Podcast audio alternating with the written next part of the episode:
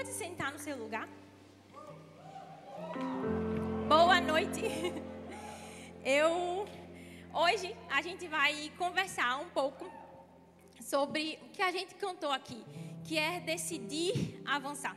Eu sei que muitas vezes na nossa vida a gente tem desafios, tem percalços, mas hoje a palavra do Senhor é para você é decida avançar. Eu não sei o que você tem enfrentado, o que é que você tem lutado, tanto externamente como internamente. Mas a palavra do Senhor hoje é para você avançar. Amém? Eu queria ler dois versículos primeiro com vocês.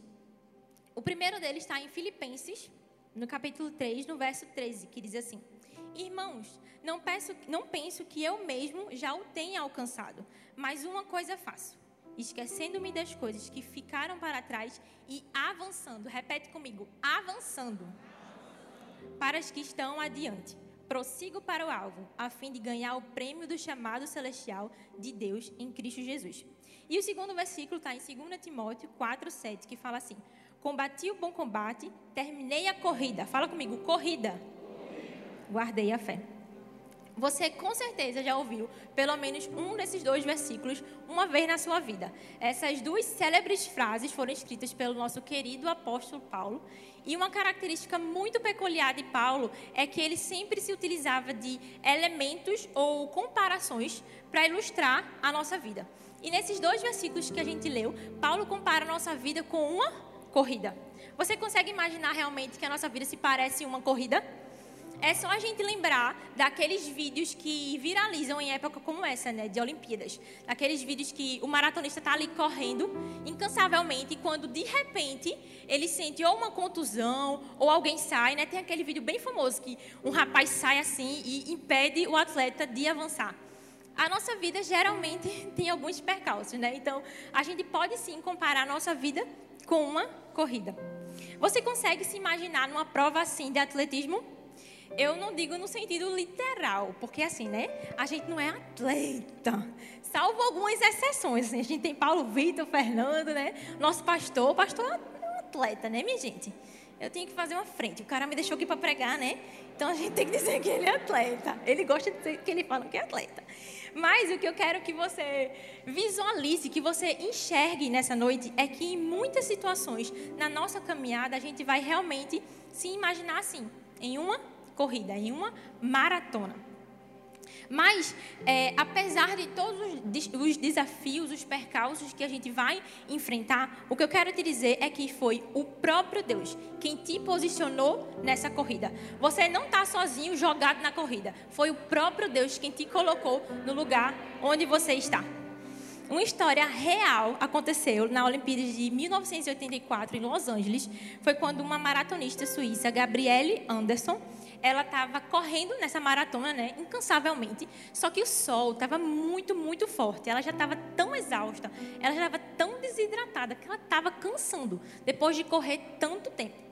E a história fala que, faltando 200 metros para ela acabar aquela prova, ela sentiu uma forte cãibra na sua perna esquerda. E, minha gente, a, a, a, história fala que ela correu esses 200 metros em 10 minutos. Você não tem noção, né? Mas 200 metros é muito pouco para um atleta correr em 10 minutos. Ela fazia isso normalmente, né? Em muito menos tempo. Mas ela foi lá, cambaleando. Ela nem corria mais, ela cambaleava com muita dor, já desidratada, para concluir aquela prova.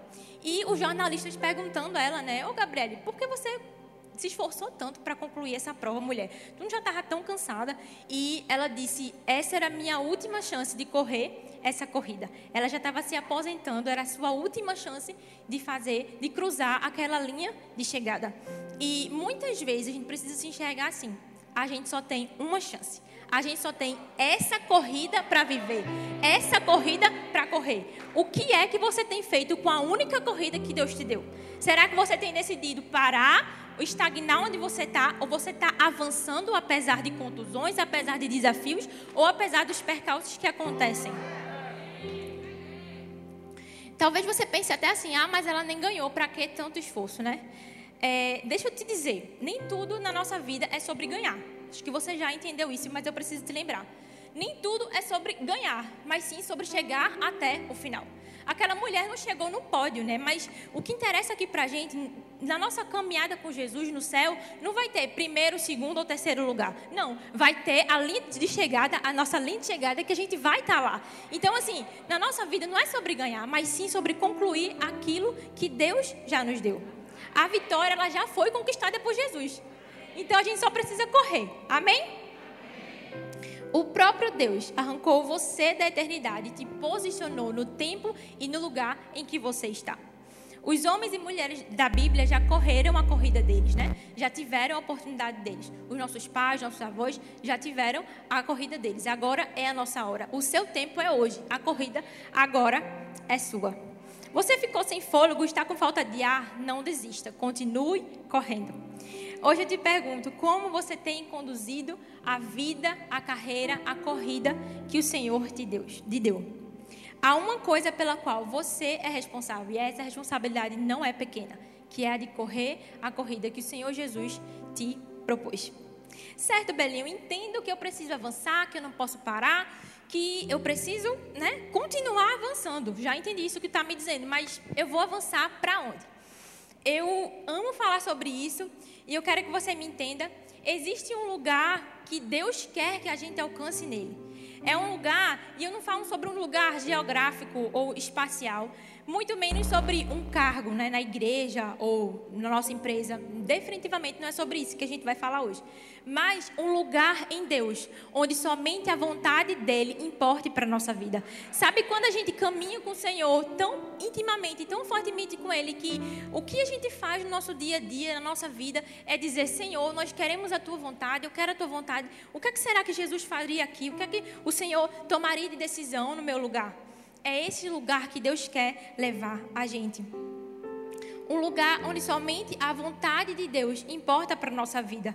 Onde a nossa alegria é de cumprir a vontade dEle. Sabe? Eu não sei se você tem essa sensação, mas é, eu digo isso numa célula. Quando a gente lidera uma célula, é, é uma alegria tão diferente. Cadê os líderes de célula? É uma, é uma alegria tão inexplicável. Eu não consigo tão mensurar quão importante é você estar tá liderando uma célula. É um, um, sentimento que diz assim: meu Deus, eu nasci para fazer isso, né? É exatamente sobre isso. É o lugar onde Deus quer que a gente esteja, de acordo com a vontade dele. Vocês conseguem me entender? Porque eu me empolgo muito falando sobre isso. Mas é exatamente isso. Mas é certo que nessa corrida a gente vai ter muitos desafios e a gente tem um inimigo. O diabo ele não fica nem um pouco satisfeito quando ele te vê correndo a corrida e de forma boa. Ele vai tentar, e eu preciso te dizer, te paralisar de todas as formas. O diabo ele vai tentar minar as suas forças. Você você já passou por isso de, de conseguir, tentar conseguir sair do lugar e você não conseguir? É um cansaço, uma tristeza que você não sabe de onde vem. Eu preciso dizer, é o diabo querendo te paralisar. Ele quer te estagnar, sabe? Você tem uma entrevista de emprego para fazer, você tem um desafio né, a, a, a se colocar adiante, mas você se sente tão, meu Deus, eu não vou conseguir. É uma, uma trava. Sabe quando o celular da gente trava e a gente não consegue fazer mais nada? A ligação está lá, você quer atender, mas não consegue. Pronto. É isso que o diabo quer fazer com a gente. Quer parar, quer estagnar. Mas eu preciso te dizer, se ele tentou até hoje, ele já já estava derrotado, porque a gente, nós somos o povo que vai avançar.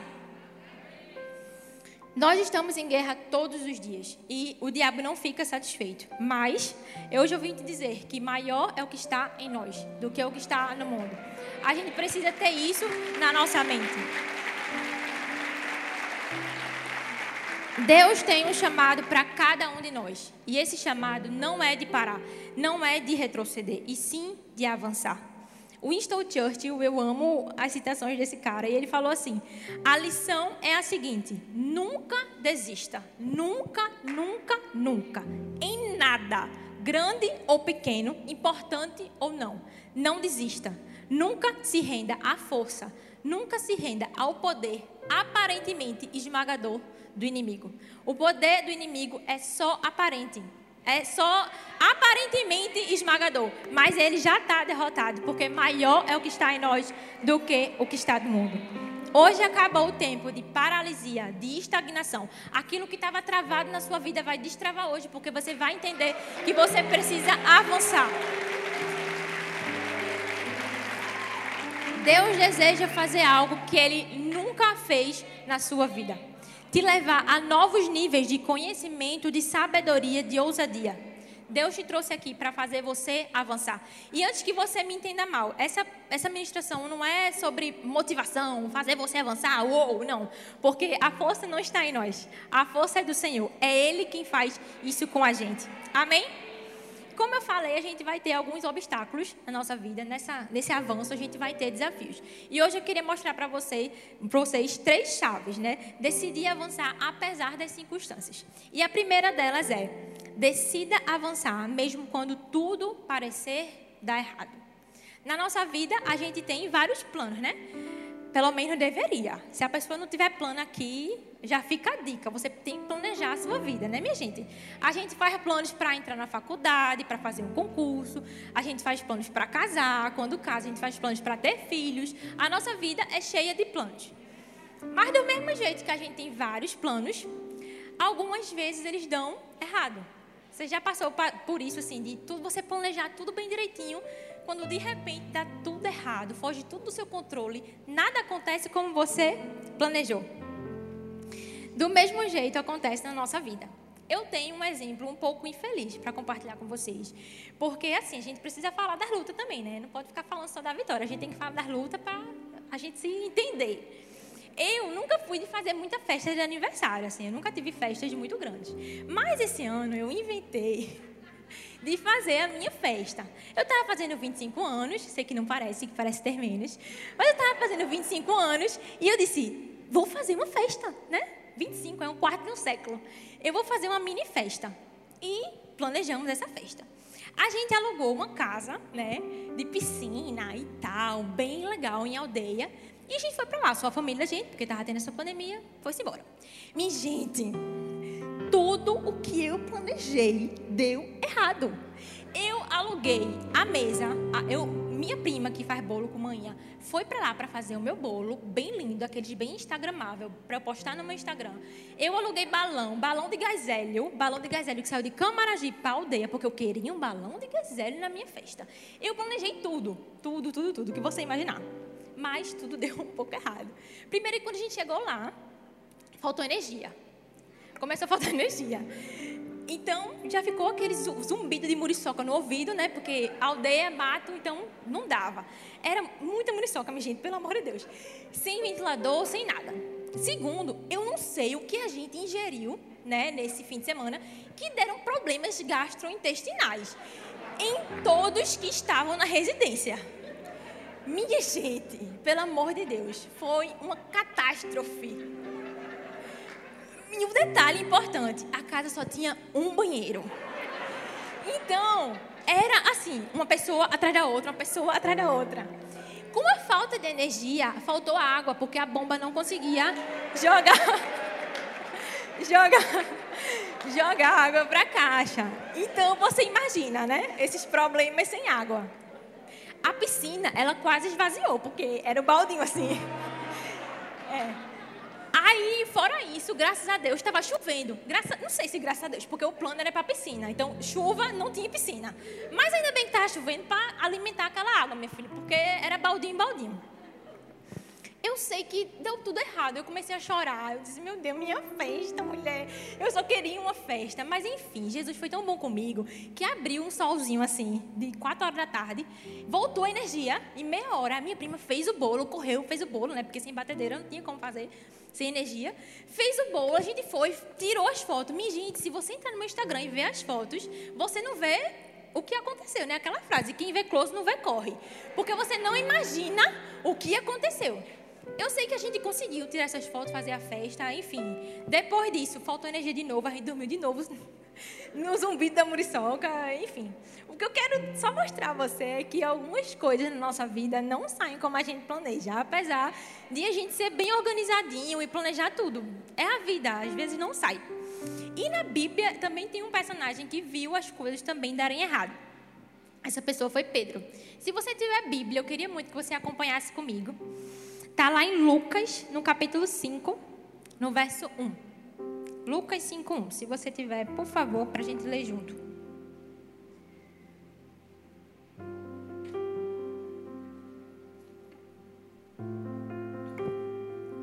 O texto diz assim: Certo dia, Jesus estava perto do lago de Genezaré e uma multidão o comprimia de todos os lados para ouvir a palavra de Deus. Viu à beira do lago dois barcos deixados ali pelos pescadores, que estavam lavando as suas redes. Entrou num dos barcos, o que pertencia a Simão, e pediu-lhe que o afastasse um pouco da praia. Então sentou-se e do barco ensinava o povo. Tendo acabado de falar, disse a Simão: Vá para onde as águas são mais fundas. E a todos disse: Lancem as redes para a pesca. Simão respondeu: Mestre, esforçamos-nos a noite inteira e não pegamos nada. Mas, porque és tu quem está dizendo isso, vou lançar as redes. Quando fizeram, pegaram tal quantidade de peixe que as redes começaram a rasgar-se. Então fizeram sinais aos seus companheiros do outro barco para que viessem ajudá-lo. E eles vieram e encheram ambos os barcos a ponto de quase começarem a afundar. O início desse texto você consegue perceber que os planos de Pedro não iam tão bem quanto ele esperava.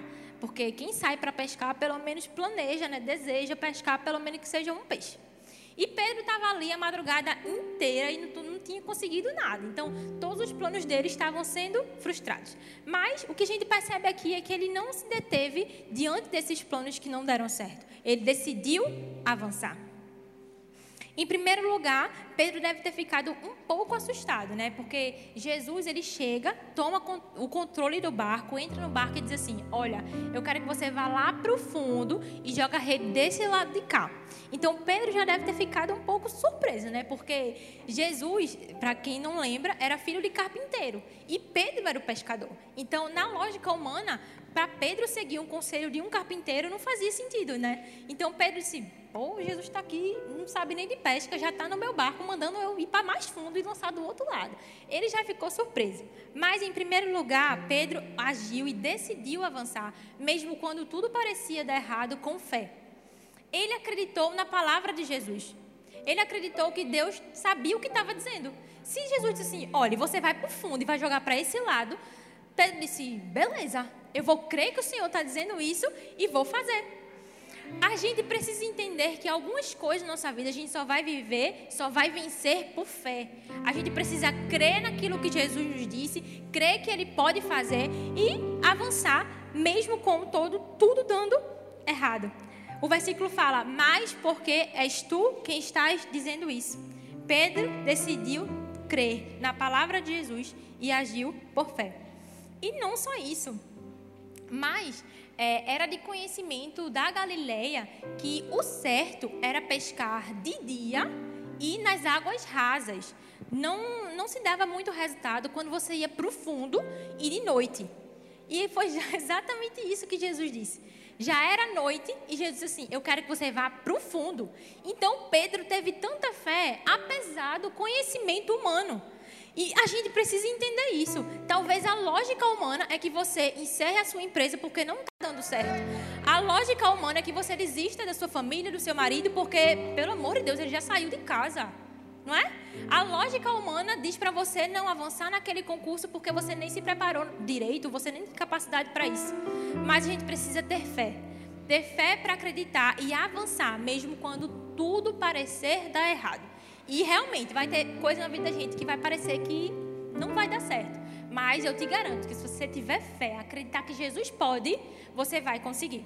Mas não só fé. A segunda coisa que Pedro teve aqui nesse texto foi obediência.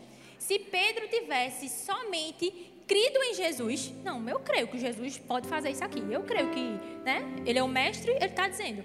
Mas se ele não tivesse efetivamente lançado as redes, ele não tinha feito nada. Porque a nossa fé sem a nossa obediência não, não serve. A gente precisa ter a fé e as obras. A gente precisa ter a fé e a obediência. Quando Jesus mandar alguma coisa para você, te disser alguma coisa, não só creia, não. Obedeça. É isso que Jesus fez e Pedro obedeceu.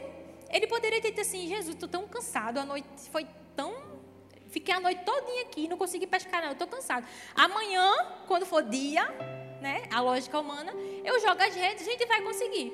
Ele poderia ter dito isso. Mas não, ele obedeceu ao Senhor. E o resultado dessa soma de fé e obediência foi um saldo simplesmente de dois barcos abarrotados de peixes. Você consegue entender que quando a gente tem fé e obediência, a gente colhe uma bênção que a gente nem esperava? A gente colhe uma bênção que a gente vai ter que chamar os amigos para poder compartilhar. Que foi isso que Pedro fez. Era tanto peixe que Pedro disse assim: pelo amor de Deus, vem alguém me ajudar, porque eu não estou conseguindo. É muita coisa. Da mesma forma é com a gente. Se a gente decidir avançar, apesar de tudo parecer dar errado, com fé, com obediência, a gente vai viver o que a gente nunca viveu. Quando tudo parecer que está dando errado na sua vida, no seu trabalho, na sua família, tenha fé e obediência para avançar para o centro da vontade do nosso Pai. O que o diabo quer é que você duvide da presença de Deus, duvide do poder que Deus tem de realizar aquele milagre e te fazer parar. É isso que o diabo quer. Mas ele não vai conseguir, porque nós somos o povo que vamos avançar em fé e obediência. Amém? Em segundo lugar, você precisa decidir avançar apesar dos seus sentimentos. Se tem uma coisa que pode fazer a gente parar a gente continuar avançando são os nossos sentimentos, principalmente a forma como a gente se vê.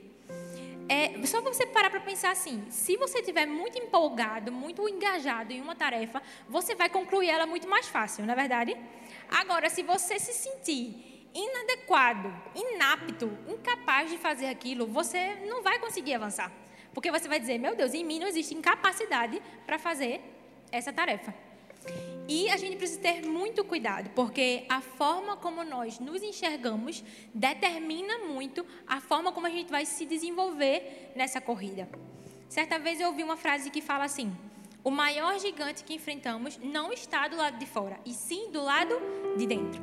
Geralmente é quando a gente fica cara a cara com a nossa incapacidade de fazer alguma coisa, com a nossa limitação de fazer algumas coisas, que a gente para, que a gente desiste de avançar. É quando a gente enxerga assim, meu Deus, eu não consigo. É demais para mim, Jesus. Não dá para mim, eu vou parar. Só que eu preciso te dizer, você precisa decidir avançar apesar de você se sentir incapaz. Em Neemias, no capítulo 2, fala a história de um povo que teve os seus muros destruídos. Foi o povo de Israel. Quando Neemias ele soube que ah, os muros de Jerusalém tinham sido destruídos, Neemias, ele, se você lê, você percebe, ele teve uma indignação. Ele disse assim: pelo amor de Deus, não dá para mim ficar sem fazer nada. Eu preciso fazer alguma coisa. Eu preciso fazer com que os muros se reergam. Porque, não sei se você entende, mas era a segurança da cidade, era o caráter do povo que estava ali, né? A identidade, a identidade daquele povo que estava no jogo. Estava tudo destruído, estava tudo pegando fogo. Então o povo de Israel estava ao léu. E Neemias disse assim: não, não dá para mim, eu preciso fazer alguma coisa. E o que me chama a atenção é que Neemias não pensou em nenhum momento se era capaz ou não de fazer aquela tarefa. Ele disse assim: ele não pensou, e tipo, meu Deus, eu não vou conseguir, é, é demais. Pelo amor de Deus, eu vou sair do lugar que eu tô para ir reconstruir muro, eu não vou conseguir. Não, ele não pensou assim. Ele viu a urgência, o senso de urgência que ele tinha de fazer aquilo e simplesmente avançou. E eu queria ler esse texto para vocês. Está lá no capítulo 2 de Neemias, no verso 17. Diz assim: Então eu lhes disse: Vocês estão vendo a situação terrível em que estamos? Jerusalém está em ruínas e suas portas foram destruídas pelo fogo. Venham, vamos reconstruir o muro de Jerusalém, para que não fiquemos mais nessa situação humilhante. Também lhes contei como Deus tinha sido bondoso comigo e que o rei tinha me dito: eles responderam: sim, vamos começar a reconstrução. E se encorajaram para esse bom projeto. Quando, porém, Sambalate, Tobias e Gesem souberam disso, caçoaram de nós, desprezaram-nos e perguntaram: O que é isso que vocês estão fazendo? Então se rebelando, estão se rebelando contra o rei? E eu lhes respondi: o Deus do céu fará que sejamos bem-sucedidos. Nós, os seus servos, começaremos a reconstrução. Você percebe que Neemias sabia que a capacidade de fazer aquilo vinha de Deus? Quando Gesem, Sambalat e Tobias disseram assim: o que é isso que vocês estão fazendo? Em outras palavras, é: tu acha mesmo que tu vai conseguir reconstruir aquele muro? Tu tem certeza disso que tu vai conseguir? Pelo amor de Deus, homem, tu não vai conseguir não. Neemias disse assim, a resposta de Neemias eu amo. Neemias disse assim, eu lhes respondi, o Deus do céu fará que sejamos bem-sucedidos. Nós, os seus servos, começaremos a reconstrução. Neemias estava dizendo assim, quem vai dar a habilidade, o recurso, a destreza, seja o que for, é o Deus do céu nós, os servos, começaremos a reconstrução. O que Neemias está fazendo assim, eu não quero saber se eu tenho habilidade, se eu tenho recurso, se eu tenho instrução, eu não estou nem aí. Nós, os seus servos, começaremos a reconstrução. O que a gente precisa fazer diante dos, nossos, dos desafios que acontecem na nossa vida é simplesmente dizer assim: olha, eu não quero saber se eu vou conseguir, se eu não vou conseguir, se eu vou dar conta, se eu não vou dar conta. Eu vou. O que cabe a mim é fazer. E é isso que Deus tem para a nossa vida.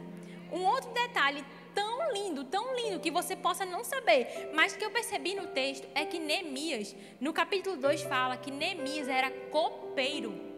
A Bíblia diz que Neemias era responsável por servir vinho ao rei.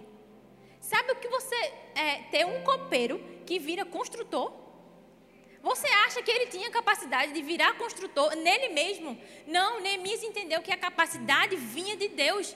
Neemias disse assim: Eu não vou servir só o rei, eu quero servir uma nação inteira. Eu não quero saber se eu tenho capacidade ou não. É o Senhor dos céus que está indo comigo. Quantas vezes a gente é paralisado, a gente para de avançar, porque a gente fica achando: Eu não consigo, eu não vou fazer, não dá para mim, não, não tenho como. Sabe por que eu estou dizendo que esse sentimento de incapacidade paralisa a gente? Porque um dia eu fui paralisada.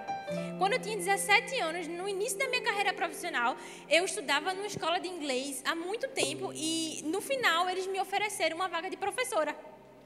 Eles disseram assim: Isabelle, fica aqui com a gente, já estava concluindo o curso, fica com a gente, vamos ser professora. E, meu Deus, como eu fui besta. Eu olhei para mim mesma e disse: eu encarar uma sala de aula, encarar alunos falando comigo, ainda mais em inglês. Não, eu não vou conseguir, não dá para mim. E fora que os, os, professores de lá eram bem cultos, assim, eles, eles tinham muito acervo de música, de teatro em inglês. Eu disse, eu não sei nada, eu sou crente, só sei Hillsong. Como é que eu vou, como é que eu vou ensinar os alunos com Beatles, que eu só sei cantar Hillsong? Eu disse, meu Deus, não dá para mim. Eu rejeitei aquela proposta de emprego. Apesar de hoje entender que não era em mim que existiam capacidades ou habilidades, mas no Deus que estava comigo. Hoje, se me derem a porta de emprego, meu filho, eu estou indo, viu? Eu não quero saber se eu, se eu posso, se eu não posso, se vai, se não vai, eu vou. Eu, o que cabe a mim é continuar. Deus vai me dar capacidade, Deus vai me dar a destreza. É exatamente isso que a gente precisa fazer. O que você precisa fazer é avançar. Avançar até o propósito que o Senhor tem para você. Não sei se é a sua empresa que está numa fase que está quase fechando. Eu não sei se é porque você se acha incapaz. Ah, porque eu vim de escola pública. Ah, porque eu não consigo passar naquele concurso, naquela faculdade. Não dá para mim. Ah, porque eu não vou abrir uma célula, eu nem sei falar.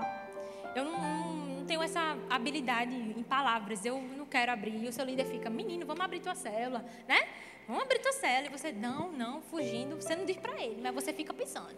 Eu não sei falar, eu não, não sei como falar com as pessoas. Eu preciso dizer, esse sentimento de incapacidade não pode te parar. Não deixe que você, porque você se acha incapaz ou inferior ou sem habilidade para isso, deixe que te impeça de avançar para onde Deus tem. A questão é que o poder não está na sua limitação, mas no Deus que é ilimitado. Decida avançar apesar da sua incapacidade. Se você se limitar a avançar porque você acha que tem pouco ou porque você acha que não consegue, você vai continuar tendo pouco e você vai continuar sem conseguir. Mas se você avançar em direção ao que Deus tem para você, o seu pouco vai ser multiplicado enquanto você avança. Você vai conseguir enquanto você avança. O que Deus quer de você é que você saia do seu lugar é que você pare com dizer, eu não consigo, eu não posso, com dizer, é melhor Deus, eu vou com o Senhor, eu vou com o Senhor, o Senhor vai à minha frente e Ele vai te capacitar. É claro que nós somos pequenos, mas Deus é imenso. É claro que nós temos limitações, mas Deus é ilimitado. É claro que nós somos fracos, mas Deus é forte. A questão é para quem a gente vai olhar? Para nossa incapacidade, para aquilo que a gente pode fazer ou para o Deus ilimitado, forte, infinito que a gente serve? E eu quero te perguntar, você está pronto para avançar? Amém?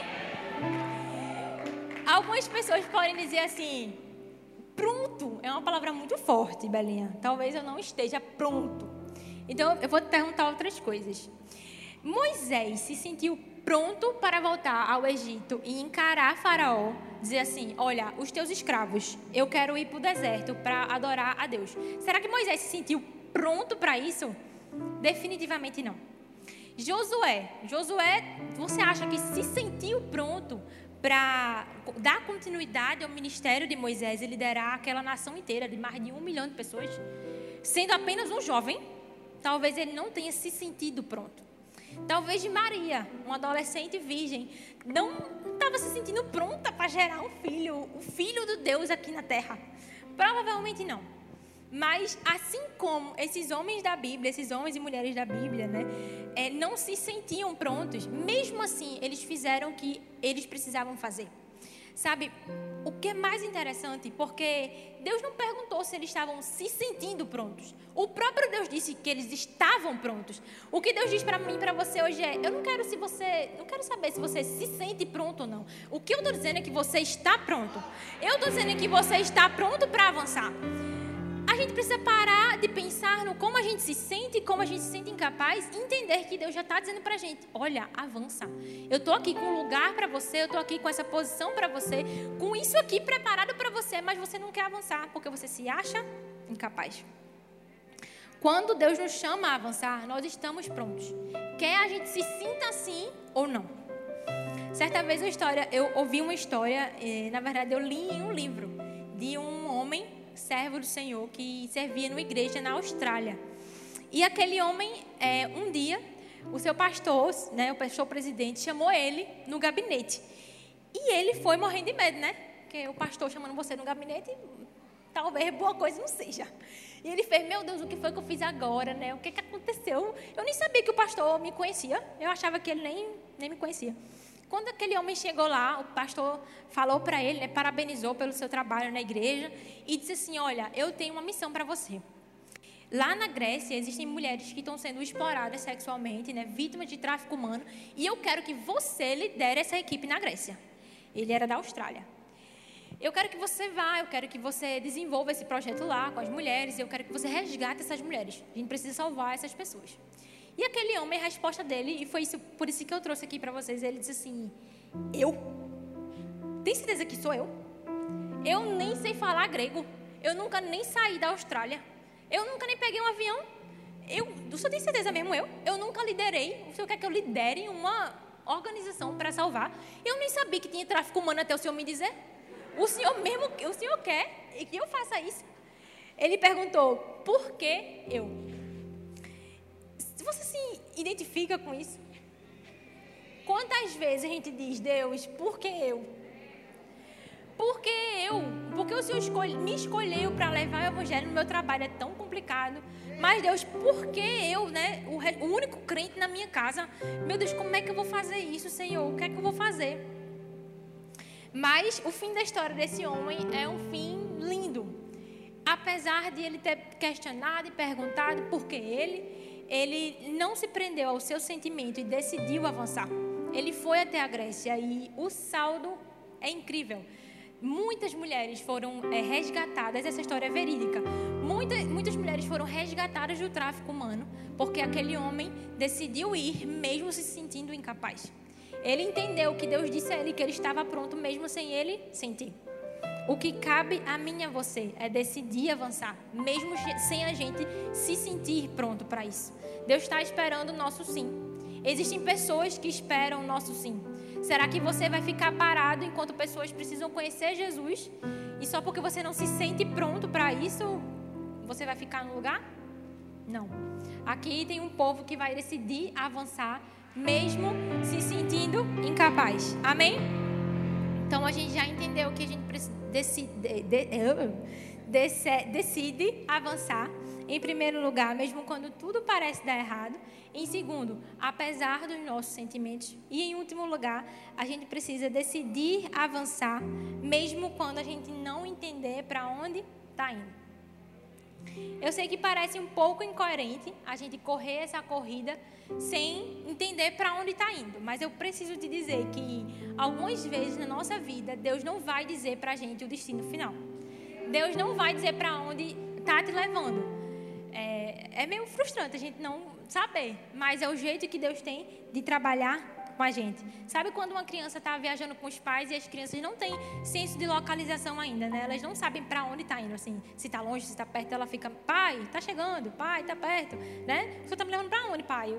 A gente vai para onde? Eu não estou entendendo. É exatamente assim que muitas vezes na nossa corrida a gente fica, né? Senhor, o que é que o Senhor quer para mim? Eu não estou entendendo. Eu não estou enxergando aquilo que o Senhor tem para mim. Eu não estou conseguindo entender para onde é que o Senhor está me levando. E algumas vezes a gente tem só de resposta do Senhor o silêncio, né? O silêncio de Deus, ele não responde nada. Mas o que eu preciso dizer é que esse silêncio da parte do nosso Pai não é um silêncio de punição ou um silêncio de, de castigo porque você fez alguma coisa de errado. Não. Mas é um silêncio de um Pai que cuida do seu futuro. O silêncio de um Pai que está desenhando os próximos passos da sua vida, da sua corrida, da sua jornada, mesmo sem você entender. Eu, particularmente, tenho um pouco de pânico disso. Eu sou bem metódica, assim. Eu gosto de. Minha semana tá toda certinho. O que, é que eu vou fazer quinta, sexta, sábado, domingo, em tal horário. Eu gosto de estar tá tudo bem discriminado. E não só na semana, assim. Mas o que eu vou fazer no ano que vem, daqui a cinco anos, daqui a dez anos. Eu amo fazer isso. Mas essa minha mania, ela é interrompida quando Deus decide não me dizer para onde está me levando. E a Bíblia, ela é incisiva em dizer, em Isaías 5, no versículo 8 diz assim: Pois os meus pensamentos não são os pensamentos de vocês, nem os seus caminhos, os meus caminhos, declara o Senhor. Assim como os céus são mais altos do que a terra, também os meus caminhos são mais altos que os seus caminhos, e os meus pensamentos mais altos do que os seus pensamentos. Você consegue entender a dimensão do que a gente acabou de ler?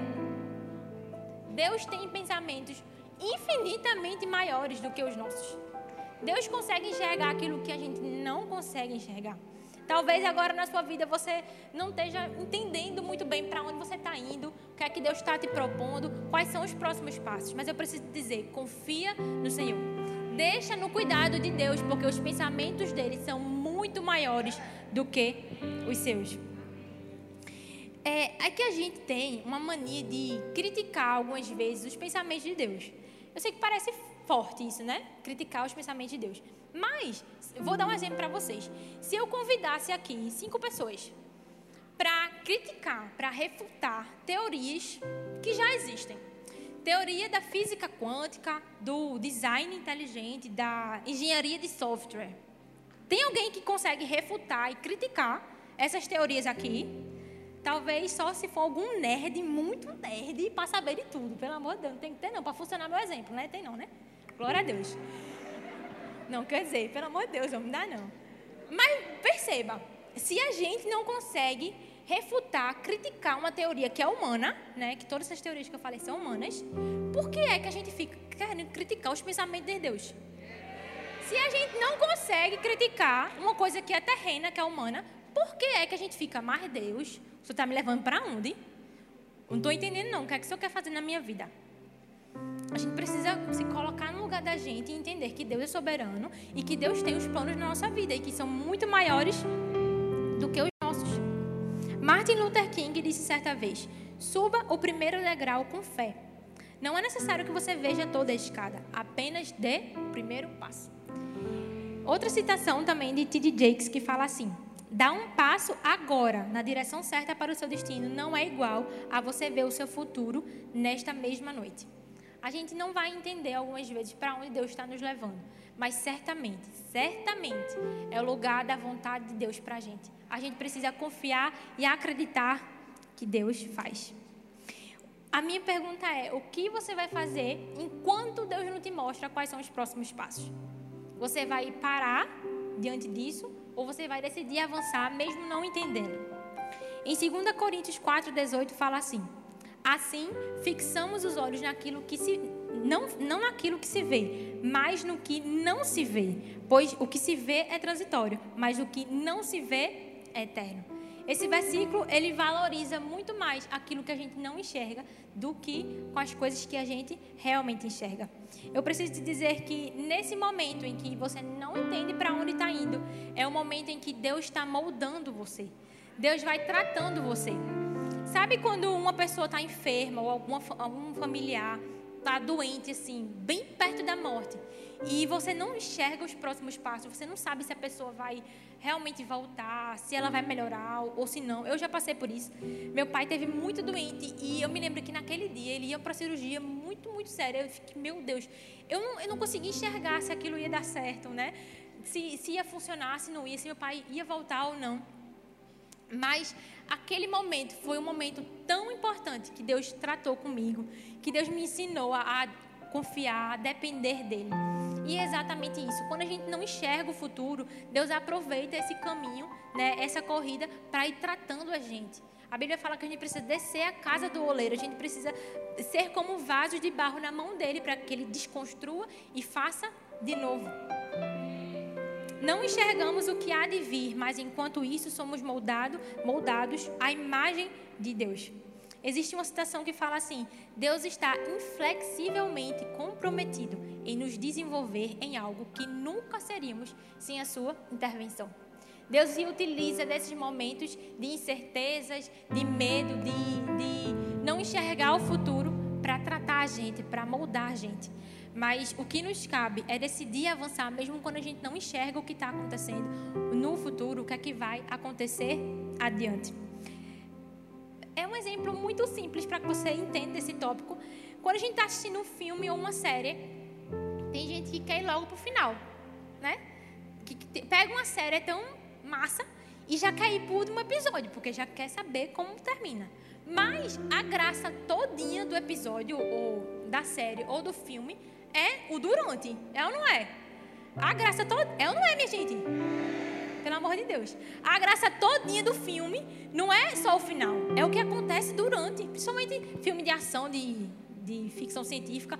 É o desenrolar da história. Aquilo que vai acontecendo que é a graça. Se for só pro final, não vai ter graça. Você não vai entender nada. É exatamente isso, sabe? Deus se utiliza do meio, do durante, para tratar a nossa vida. Decida avançar, mesmo que você não entenda para onde está indo. Decida continuar obedecendo e ir em direção ao lugar que Deus tem para você. Eu queria te perguntar, pode ficar de pé no seu lugar? Eu queria te perguntar nessa noite, queria que você fechasse seus olhos e te perguntar o que tem detido você. O que tem feito você parar? Eu não sei se são as circunstâncias de tudo parecer dar errado na sua vida, ou a, os seus sentimentos, a sua incapacidade, né, suas limitações, ou o medo de você não estar tá enxergando os próximos passos. Eu quero te convidar nessa noite a entregar tudo isso nas mãos do Senhor. Entregue para Ele tudo aquilo que você tem visto, que tem paralisado a sua corrida, te impedido de avançar. Diga para Deus nessa noite: Deus, eu realmente quero avançar em direção ao lugar que o Senhor tem, ao lugar em que o Senhor sonhou para mim, que o Senhor destinou para mim, o lugar onde a tua vontade vai ser tão clara na minha vida que eu vou querer ela todos os dias, o lugar onde o Senhor vai fazer o cumprimento das promessas na minha vida. Existem promessas do Senhor para a sua vida e Deus está no gatilho para fazê-las acontecer. Mas a gente precisa entender que existe a nossa parte. A nossa parte em não desistir, em não ser paralisado, e sim de avançar. O que tem paralisado você? O que é que tem estagnado, te feito parar. Deus te convida hoje que Ele vai fazer. Senhor Jesus, eu quero te agradecer, Pai. Te agradecer por essa palavra. Te agradecer porque a gente entende, Senhor, que apesar de tudo parecer dar errado, que apesar da nossa incapacidade, que apesar de a gente não entender para onde está indo, nós queremos avançar. Nós queremos te dizer, Senhor, que a gente quer avançar em direção ao lugar que o Senhor tem para a gente. Avançar em direção sua vontade, avançar, avançar em direção ao lugar que o Senhor sonhou para nossa vida. Nessa noite nós queremos